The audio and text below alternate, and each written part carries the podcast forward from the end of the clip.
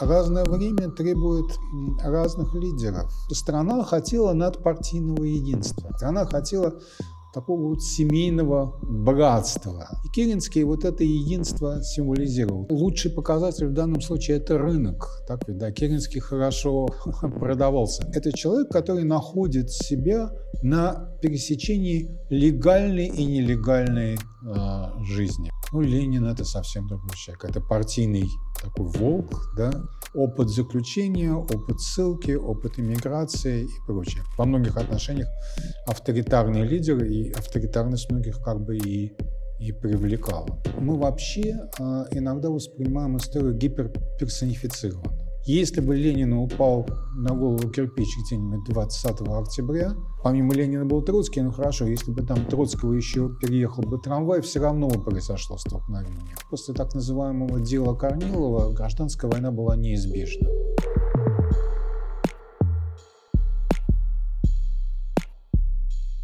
Здравствуйте! Это научно-познавательный сериал «История только начинается». Здесь мы говорим с учеными, которые открывают прошлое, изучая то, что от него осталось. И сегодня мы продолжаем говорить с Борисом Колоницким, доктором исторических наук, профессором Европейского университета в Санкт-Петербурге.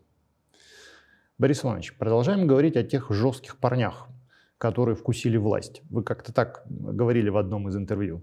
Кто же все-таки были эти люди? Кто делал революцию в России?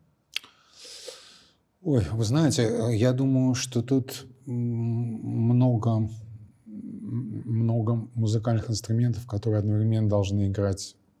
Тут какая-то такая симфония революции. Тут на одном инструменте ты не сыграешь. То есть мы не можем себе представить а, революцию без а, кризиса элиты, без а, а раскола а, во властвующем правящем классе который ну, ищет совершенно разных путей разрешения а, кризиса.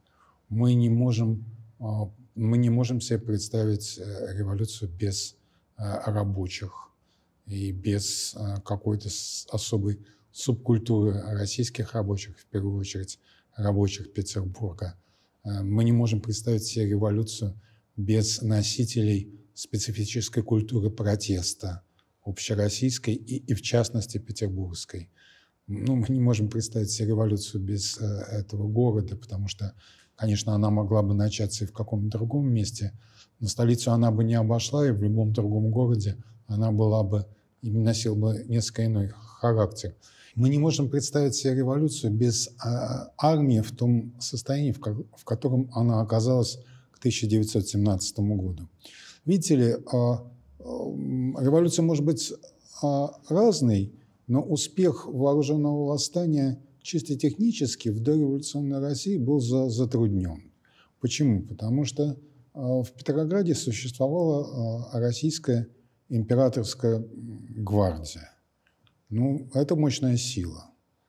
Ну, с чем можно сравнить? Ну, допустим, в Лондоне существует э, такая туристическая достопримечательность развод гвардейского караула у Букингемского дворца. Но ну вот до каких-то сокращений там у них было гвардии в Лондоне, четыре полка королевской гвардии пехотных, два полка кавалеристов, бригада конной артиллерии, может, я забыл что-то еще. Российская императорская гвардия, та ее часть, которая была расположена э, в Санкт-Петербурге, это несколько дивизий гвардейской пехоты – это две дивизии гвардейской кавалерии, плюс гвардейские казаки, плюс стрелки императорской фамилии, а, плюс гвардейские саперы, плюс гвардейская артиллерия, плюс гвардейская конная артиллерия, плюс э, гвардейский экипаж, и я еще что-то забыл.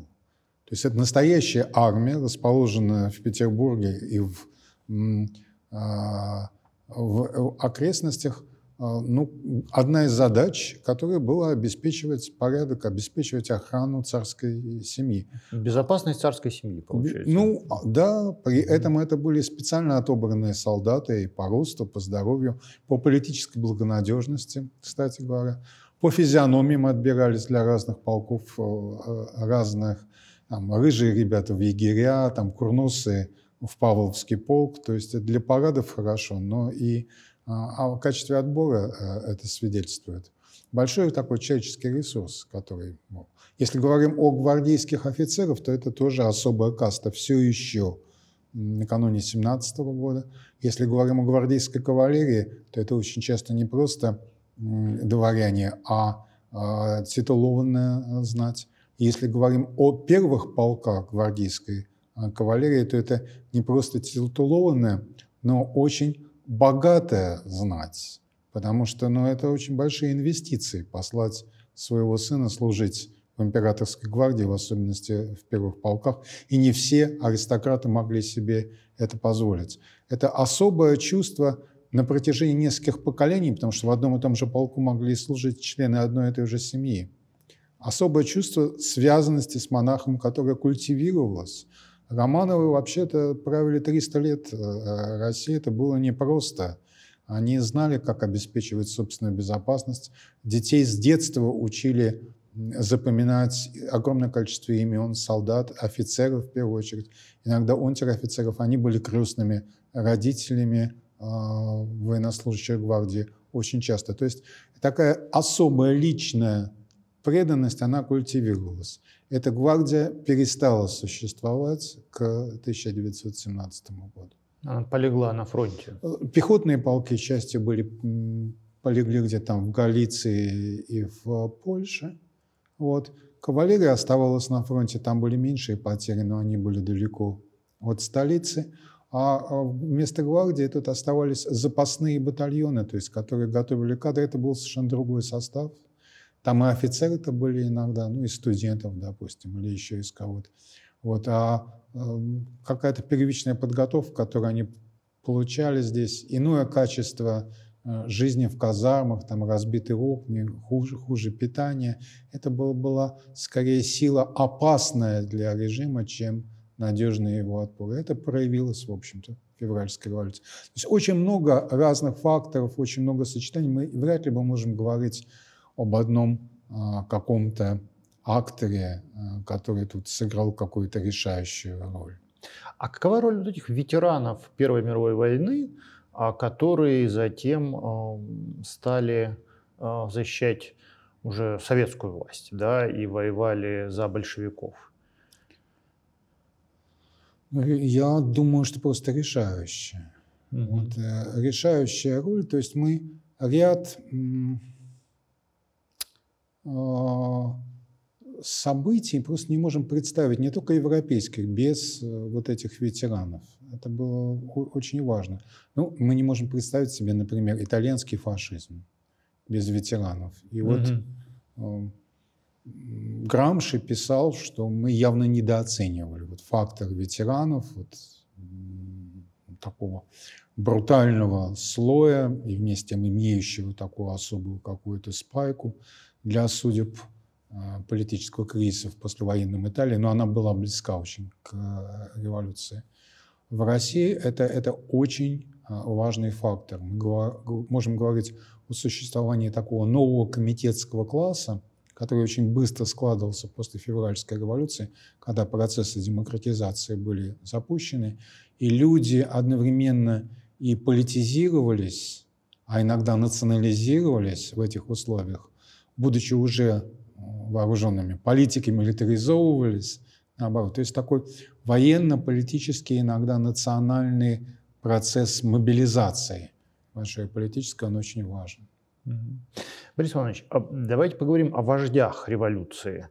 А многих ведь мы знаем только по каким-то анекдотам. Ну, в частности, Керенский. Чаще всего его связывают с э, историей о переодевании в женском платье, женское платье.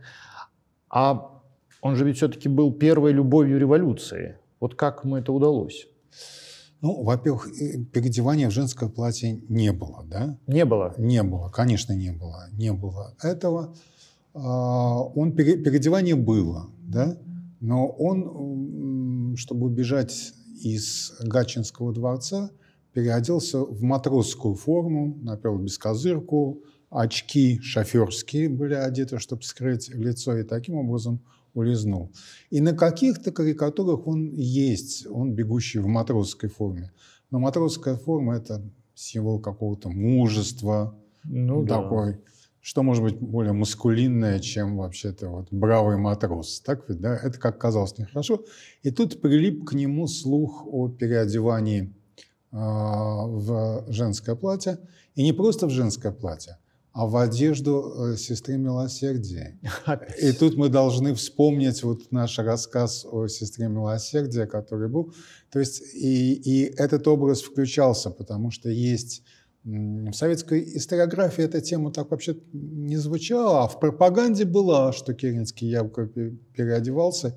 И есть несколько картин, где он в таком наряде сестры Милосердия перед зеркалом находится. Полное вранье.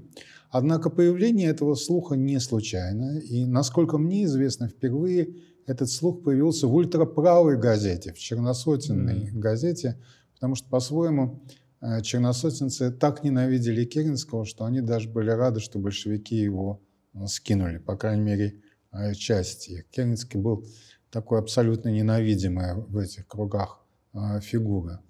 Ну, понимаете, разное время требует разных лидеров. И почему популярность Керенского, и почему падение популярности, ну, вряд ли мы можем точно ответить, потому что историки редко могут стопроцентно ответить на вопросы «почему?». Так ведь, да?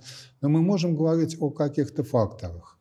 А помимо всего прочего, речь идет о нескольких политических функциях э, Керенского – Видите ли, после февральской революции Россию от гражданской войны удерживала очень слабая коалиция политических сил. То есть силы были сильные, mm-hmm. а, а связь между ними была слабая и прочее. О чем идет речь? Это э, коалиция либералов и умеренных социалистов. То есть, проще всего говоря, если перевести это на язык политических партий, это союз конституционных демократов с меньшевиками умеренными и с умеренными эсерами. Они, у них было масса противоречий, они не ладили друг с другом, но чтобы избежать гражданской войны, это они договаривались. И, ну, в общем-то, политическая база Временного правительства, она заключалась в этом союзе. Если использовать сленг 1917 года, то это коалиция всех живых сил страны или коалиция буржуазии и демократии. Да? То есть вот, ну, противниками такой коалиции, естественно, был Ленин, большевики и прочее, но они первоначально не были такой уж э, большой силой. И Керенский, он был человек не очень партийный. То есть до февральской революции он был лидером фракции трудовиков в Государственной Думе. Это очень небольшая группировка таких неонародников, легальных. После февральской революции он заявил о своей принадлежности к партии социалистов-революционеров. Однако таким партийным человеком он не был. Он не был патриотом партии. У него были такие претензии на роль общенационального лидера. И в конце концов это было ему плохо, потому что в нужный момент у него не хватало своего кадра, mm-hmm. надежных сотрудников. Его назначения были иногда очень странными даже на важные должности. А, но вначале это был просто плюс, потому что страна хотела надпартийного единства. Страна не хотела партийной политики. Страна хотела такого вот семейного братства, братства всех. И Керенский вот это единство символизировал. То есть он был нужным человеком для коалиции. Он сколачивал эту коалицию. И пока, в общем, общественное мнение страны эту коалицию поддерживало, то и Керенский был очень нужен, востребован. Я бы сказал, даже незаменим. Многие говорили о незаменимости, об уникальности его.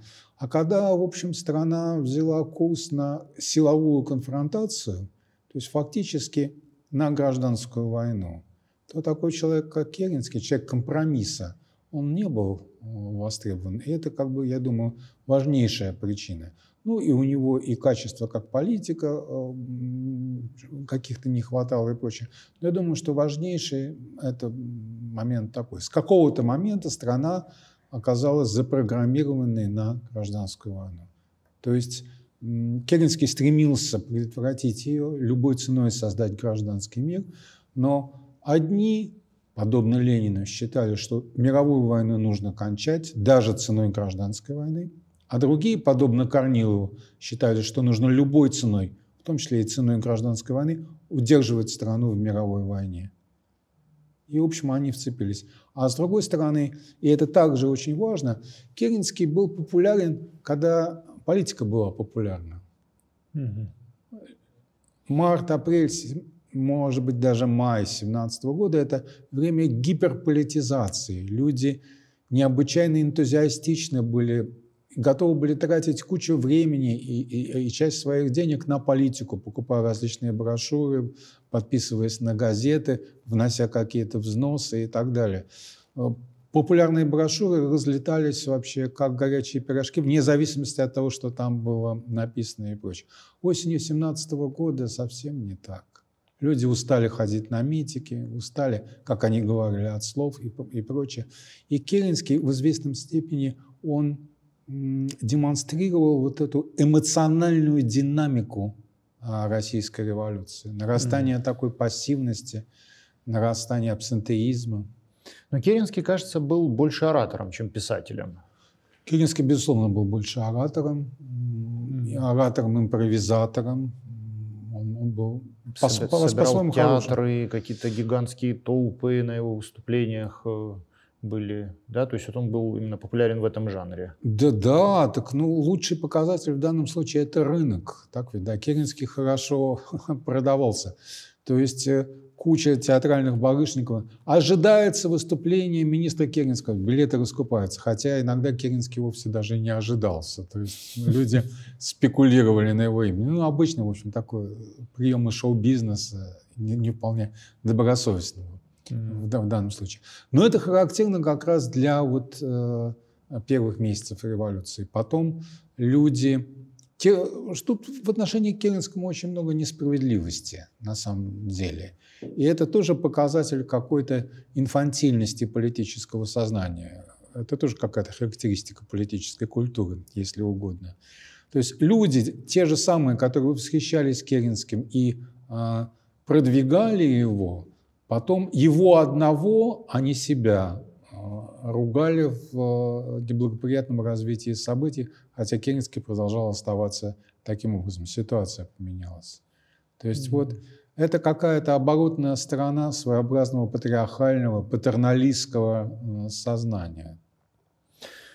Вы знаете, меня всегда удивляло в истории революции, что э, Керенский, ну вот он первый, да, такой вождь революции, а затем Ленин, э, главный, наверное, вождь революции, их судьбы, а точнее судьбы их семей были связаны задолго до революции. Mm-hmm. То есть как раз-таки они же а, оба жили в Симбирске, и а, отец Ленина, Илья Николаевич, если я не ошибаюсь, Илья Николаевич Ульянов, а, был директором народных училищ в Симбирске, а отец, соответственно, Александра Федоровича Керенского, Федор Михайлович Керенский, он был директором а, Симбирской мужской гимназии, по-моему, еще женской гимназии, да. где как раз-таки а, Володя Ульянов и учился. То есть это, это поразительные так, такие сближения.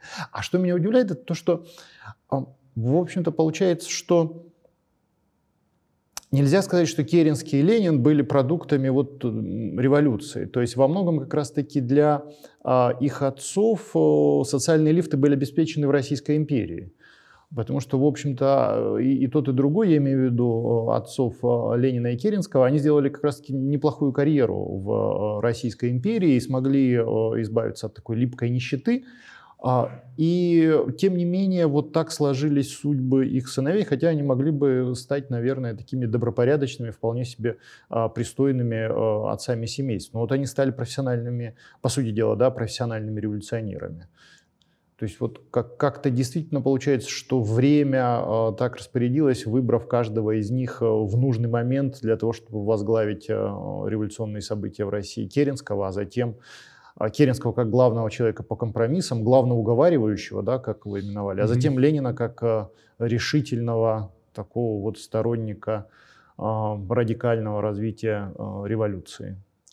Ну, тут, если говорить о сходстве, ну, во-первых, как бы Ульяновск этот бренд, эти бренды даже объединяет. Да. да? Потому что на здании гимназии, э, где они оба учились, одна мемориальная доска, в, в, этом здании учились Владимир Ильич Ленин и Александр Федорович Керенский. А, да. прям одна, да? Да, одна, одна. Ну, вообще, Ульяновск очень интересное место, как, как, как mm-hmm. место такой памяти. И, и э, это особый разговор. Вот. Но э, есть еще у них общая черта. Они оба закончили один и тот же факультет, и у них одна и та же специальность. Mm-hmm. Они закончили юридический факультет Санкт-Петербургского университета, и оба они ну, юристы по своей подготовке. Что на них повлияло и на одного, и на другого. Но есть, конечно, разница, и разница и характеров, и разница возраста, потому что там 9 лет, по-моему, у них разница, mm-hmm. или даже больше, я там забыл mm-hmm. как-то. И, соответственно, вхождение их в политику, оно э, такое разное. Ну, у Ленина это 90-е годы, и у Ленина, конечно, особый комплекс и особая стигматизация, связанная с казнью старшего брата, что повлияло очень на всю семью и, и, и, и, и прочее. То есть это 90-е годы, опыт заключения, опыт ссылки, опыт иммиграции и прочее. Керенский же входит в политику во времена Первой Российской революции, то есть ну, это фактически на поколение позже. И Керенский – это человек, который находит себя на пересечении легальной и нелегальной э, жизни. Вот, когда мы говорили о э, особенностях политической системы империи накануне Первой мировой войны, это тоже очень важная характеристика. Это своеобразное сочетание легального и нелегального. Угу. Понимаете, потому что э, Керенский, он, с одной стороны, депутат Государственной Думы с какого-то момента, а, а он пользуется депутатской неприкосновенностью, может говорить речи, которые публикуются во всех основных газетах, но вместе с он связан с э, нелегальным подпольем, помогает, в том числе финансово помогает им, организован. И Керенского мы не можем себе представить без вот этого сидения на двух стульях. Он и легальный политик, и нелегальный политик одновременно. И одно усиливает его э, значение в другом. И его роль февральской революции, которая действительно очень велика. То есть я вовсе не хочу сказать, что февральская революция – это Керенский, там это тоже большой ансамбль огромного количества людей, но его роль велика и, и необычайно велика. Но вот сочетание легальности и нелегальности, она важна для характеристики э, Керенского. Ну, Ленин – это совсем другой человек. Это партийный такой волк, да, э, это подпольная иммиграция и партийная, в первую очередь, жизнь. Ну и характеры совершенно разные. Керенский такой политический импрессионист его охарактеризовали, mm-hmm. несколько людей. И это очень важная характеристика и первоначально, на начальном этапе очень э,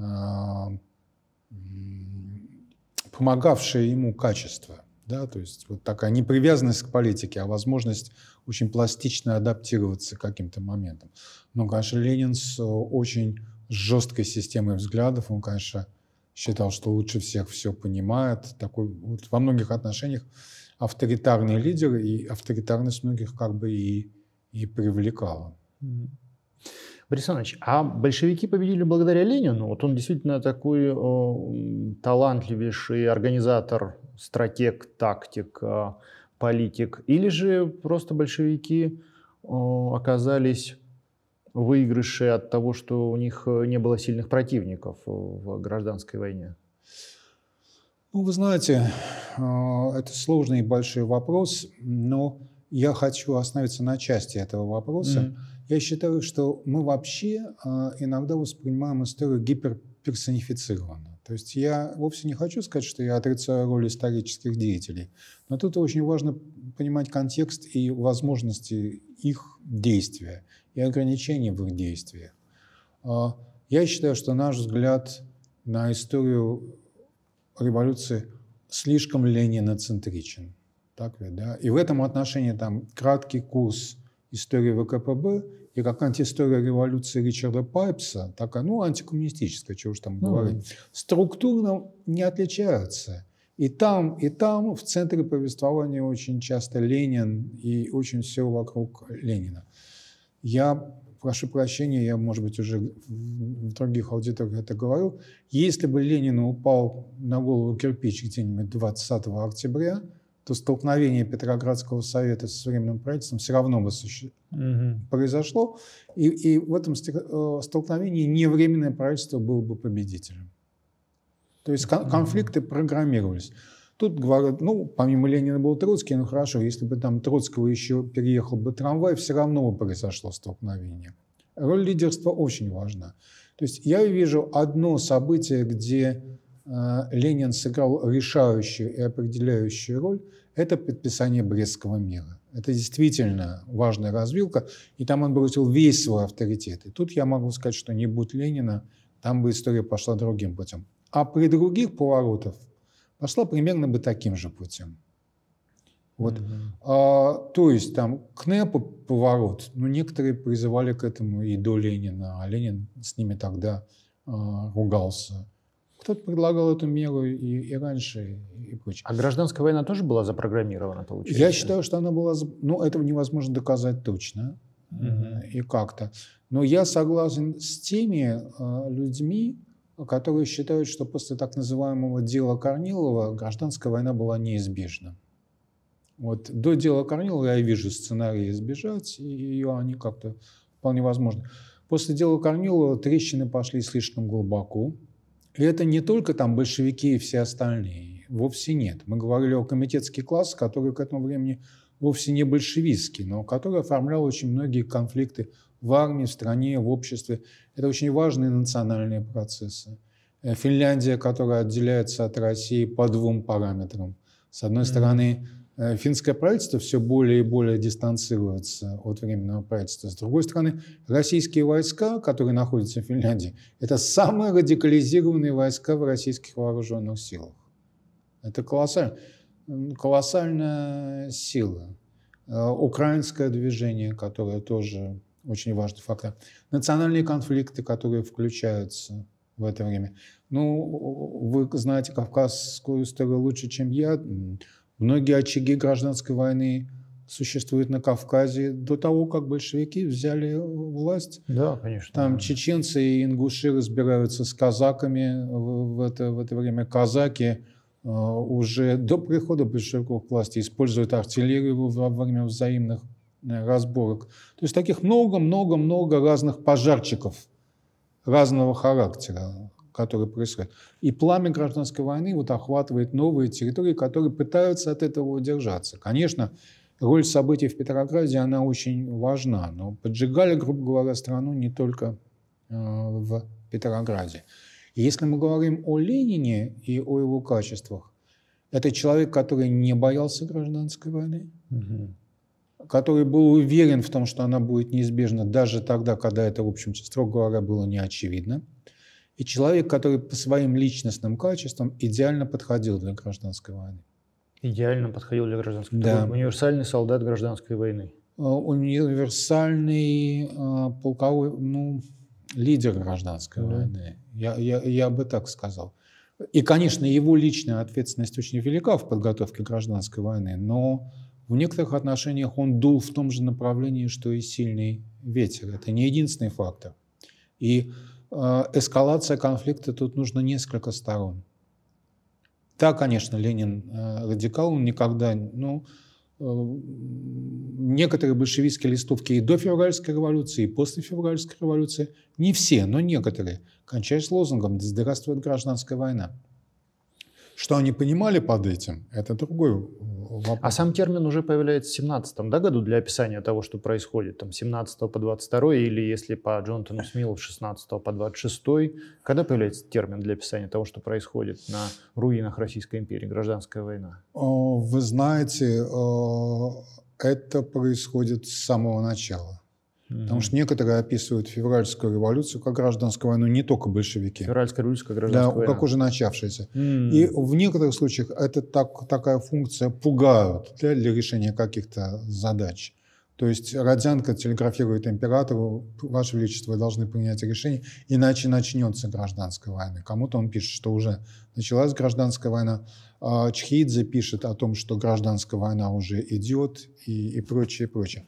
Но при этом, когда мы говорим о Чхидзе, допустим, например, лидер Петроградского совета и меньшевик, а, мы должны понимать, что у марксистов вообще иное понимание а, гражданской войны – почитайте манифест коммунистической партии Маркса, там любое классовая гражданская война идет постоянно в классовом обществе, в буржуазном обществе.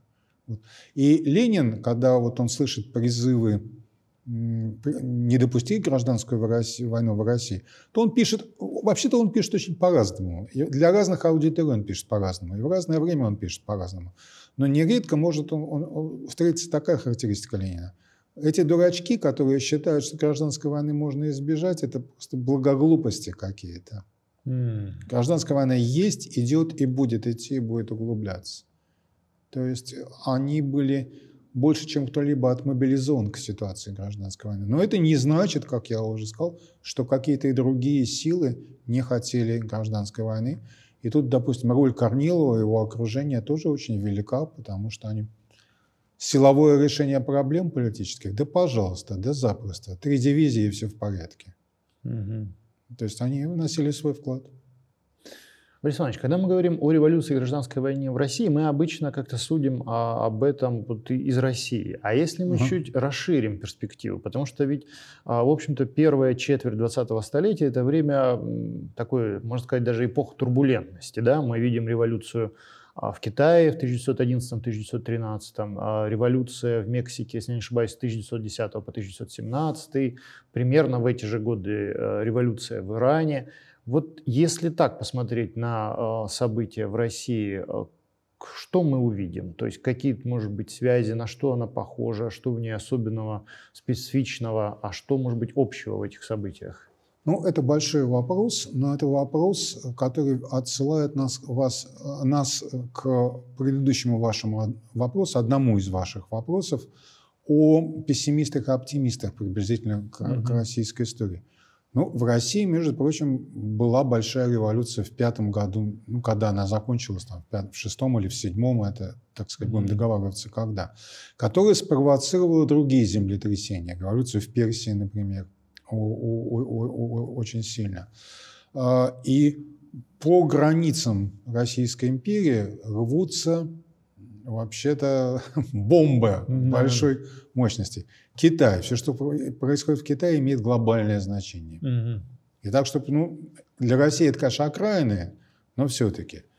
А, ну, вы забыли еще упомянуть революцию маленькую, но тоже значительную португальскую революцию. Mm-hmm. Казалось бы, очень далеко, но до этого в, в э, Европе существовало ну, две, две или полторы республики, там Франция и Швейцария. А тут вот ну, впервые за многие годы республиканская и успешная революция, которая произошла в Португалии, тоже империя, между прочим, в, в это время mm-hmm. Это очень важно. Но самый большой э, фактор – это, конечно, а, революция в Османской империи. Mm-hmm. 1908 год. Mm-hmm. То есть, ну, как бы люди, которые осуществили революцию, субъективно делали ее, упрощая ситуацию, чтобы сохранить Османскую империю. Но на самом деле эта революция спровоцировала серию кризисов и так называемую, я бы сказал, войну за османское наследство. Войны за османское наследство, потому что идет Итало-турецкая война, потом Первая Балканская война, потом Вторая Балканская война. Ну, я не хочу сказать, что все-все-все неизбежно вело к Первой мировой войне, но хочу сказать, что Первая мировая война сначала, война между Австро-Венгрией и Сербией, воспринималась как Третья Балканская mm-hmm. война.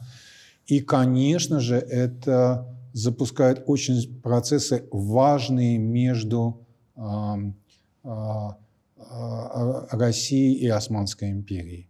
Но вам лучше, чем мне известна книга Майкла Рейнольдса «Shattering Empires», а, которая посвящена взаимоотношениям Российской и империи и Османской империи. И там показано, что эти две империи пытаются как бы защитить себя, пытаясь предотвратить собственные распад, они избирали атакующую как бы тактику и нападали на партнера. И вот такой как бы симбиоз, вот эти, не, не знаю, ну, слишком их назвать такие враждующие сиамские близнецы. Все-таки не близнецы, они, они совсем, но а, а, это влияющие друг на друга. Кризис оппонента, которым нужно воспользоваться. Эти две разрушающие друг друга империи и при этом саморазрушающиеся. Это, конечно, очень и очень важно.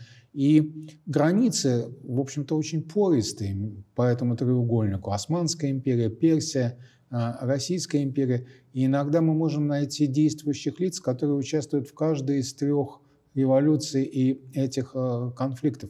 Конечно, Кавказ далеко от Петербурга и Москвы, но это все-таки очень важнейший и сложный регион, который минирован в несколькими минами очень разных систем, и который тоже взорвался очень по-особому. И, и, конечно, это особый театр гражданской войны большой. У Рейнольдса есть очень интересная характеристика. Империи и российскую, и османскую погубил инстинкт ложного самосохранения. Ну, То есть они переоценили угрозы, ну которые ну, да. исходили а, от национальных движений, от окраин империи. И, и в итоге этот поворот, который произошел в более агрессивной имперской политике, привел к распаду двух очень мощных империй.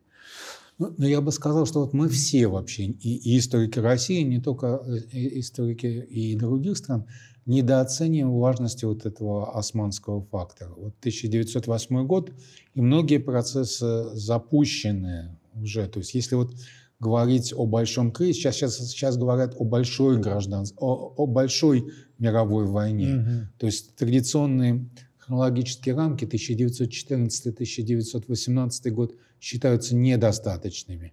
И говорят о кризисе, который начинается то ли с Итало-Османской войны, то ли с Первой Бал- Балканской войны и кончается где-нибудь там в 1923 году.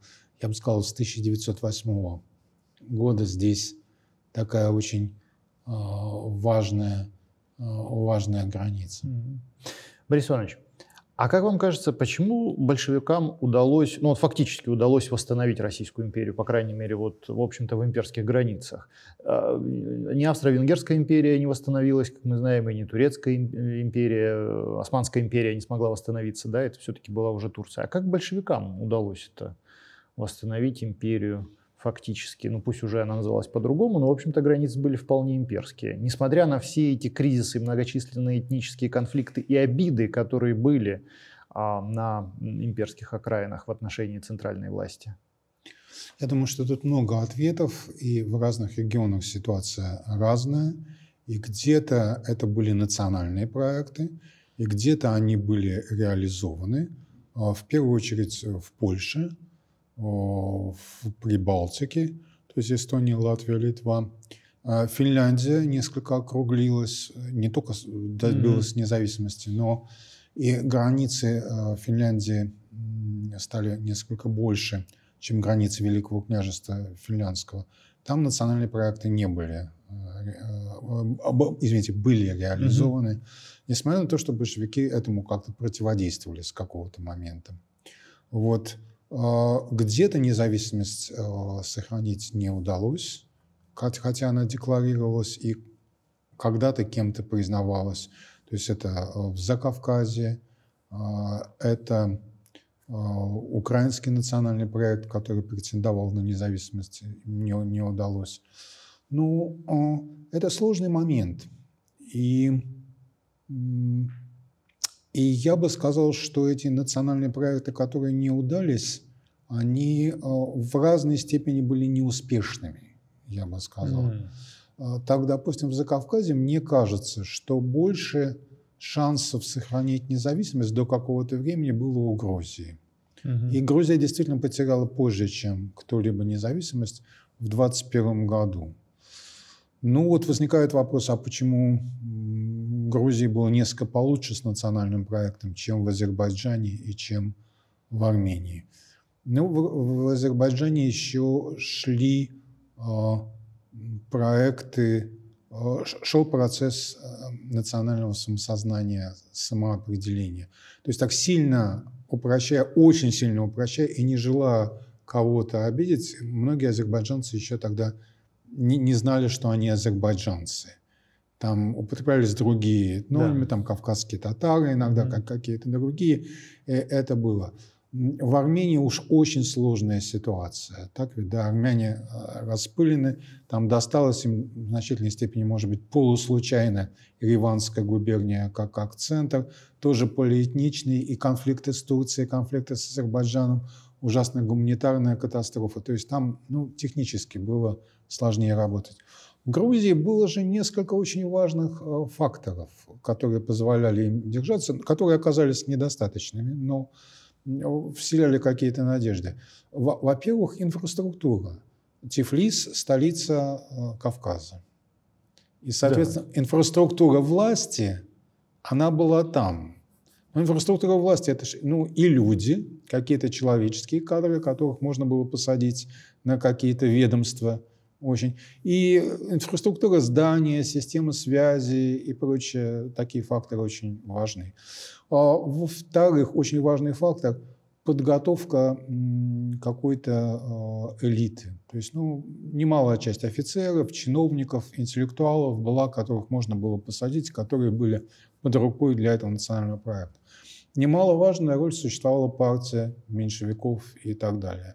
Важный был фактор, что различные политические силы Грузии в годы Первой мировой войны имели разные ориентации. Была прогерманская ориентация, была проантантовская ориентация. И э, очень грамотно сначала в Грузии играли на противоречиях между Османской империей и Германией и заручились поддержкой Германии. А потом, ну как-то вовремя и прочее, когда было стало ясно, что побеждает Антанта, в общем, была какая-то новая переориентация, ну, грубо говоря, сначала на Англию, и так далее, и так далее.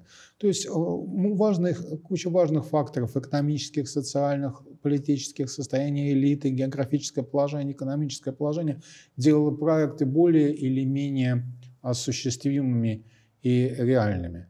Если говорить о ситуации, допустим, на Украине, то для украинского национального периода Э, национального проекта советская власть имела очень... Советский период был очень важен, чтобы не говорили. Почему? Потому что украинское национальное движение не было чьей-то выдумкой. Она имела за собой кадры. Было довольно много национальных активистов, которые были, осознавали себя как сообщество. И нельзя это недооценивать. Было большое количество там, писателей, историков, кооператоров, э, театральных деятелей, музыкальных, для которых вот национальный проект был, был очень и очень важен. Но вот политического класса на территории Украины не было. Но многие украинцы ведь еще участвовали в советском проекте. Да, это, же... это, это, это другое, да. другая вещь. Угу. Но я хочу сказать, что один проект влиял на другой. Так ведь, да? Угу. И имелась некоторая необратимость.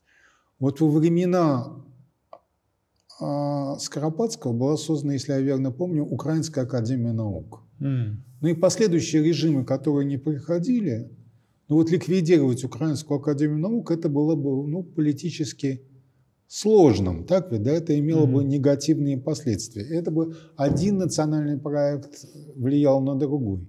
И в конце концов, вот и в рамках большевистского проекта вырабатывался какой-то особый, особый украинский национальный проект, к которому большевики относились с опаской, но и с некоторым уважением. Вот. И э, статус украинской партийной элиты был очень велик, э, что ну, проявлялось, между прочим, в том, в какие санатории номенклатура ездила. То есть некоторые элитные санатории советские были предназначены только для московской и харьковской, ну потом киевской номенклатуры. То есть Украина... Тут еще вопрос, кто первый среди равных, понимаете? То есть э, Украина явно пользовалась каким-то особым... И это было, как мне кажется, э, пониманием факт, украинского фактора в ходе гражданской э, войны. Если говорить о роли большевиков, то я думаю, что важно было несколько. Э, большевики были необычайно прагматичны и пластичны, наряду с тем, что они могли быть весьма жестокими в своей национальной политике.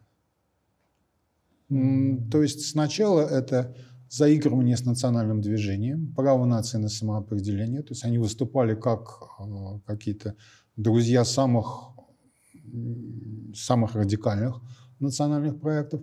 Но там было несколько ограничителей для, для, для них. Они считали, что приоритет – это все-таки борьба рабочего класса и положение рабочего класса, что позволяло им вмешиваться в самые разные ситуации. И второй момент для большевиков, несмотря на то, что шли очень серьезные дискуссии и до революции, и после революции по национальному вопросу, важнейший момент был а, такой. И тут был полный партийный консенсус, несмотря на все уклоны. Партия должна быть единой. И какие-то попытки, скажем, некоторых украинских коммунистов, которые вовсю сражались с белыми, которые сражались с Центральной Радой, но они говорили, а давайте у нас будет независимая украинская коммунистическая партия а давайте мы напрямую пойдем в комментарий. Нет, ребята, вот все, что хотите, по другим вопросам идем на различные уступки, но партия единая, и тут никакой федерализации угу. быть не может. Это, конечно, такой важный структурный момент Советского Союза, как Советский Союз задумывался и делался. Вообще очень интересно, вот то, когда вы упомянули, э, говорили довольно подробно об Украине и Грузии, и, с одной стороны, Украина занимала особое место в советском проекте, но Грузия тоже, очевидно, занимала особое место в советском проекте, и, в общем-то, грузинская элита, и партийная, и культурная, и научная, а зачастую ее значение было таким общесоюзным, а не только, не только грузинским национальным. Но при этом затем вот в Грузии появился а, музей советской оккупации, да, и многие другие явления, связанные в том числе с, с ленинопадом. А, и это, конечно, конечно, заставляет о многом задуматься. И тогда, Борис Иванович, вопрос из нашего 2023 года. А что осталось в современной России, может быть, даже на постсоветском пространстве, а, от революции 17 года или от революции и гражданской войны? Я думаю, я бы хотел сказать здесь о двух э, вещах, которые в данном случае, может быть, могут быть подтверждены а, социологически. А, во-первых, в России, ну сейчас все очень меняется, но как бы это сведения последние известные мне. В России имеется такое явление, которое я бы назвал, не только я называю, э, антиреволюционный консенсус. Mm. Исчерпала свой лимит на революции. А, ну, вроде так, да. Угу. План по революциям перевыполнен. Да?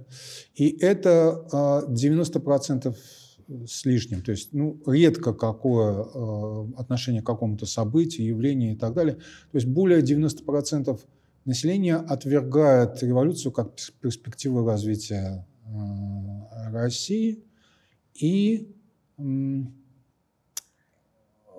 отношение, слово имеет негативную коннотацию. Революция, бунт, смута, угу. переворот как, как синонимы идут очень часто. При этом в отношении к историческому событию, скажем, к так называемой Октябрьской революции, если мы используем этот термин, страна расколота расколота на две э, группировки ну, сопоставимые.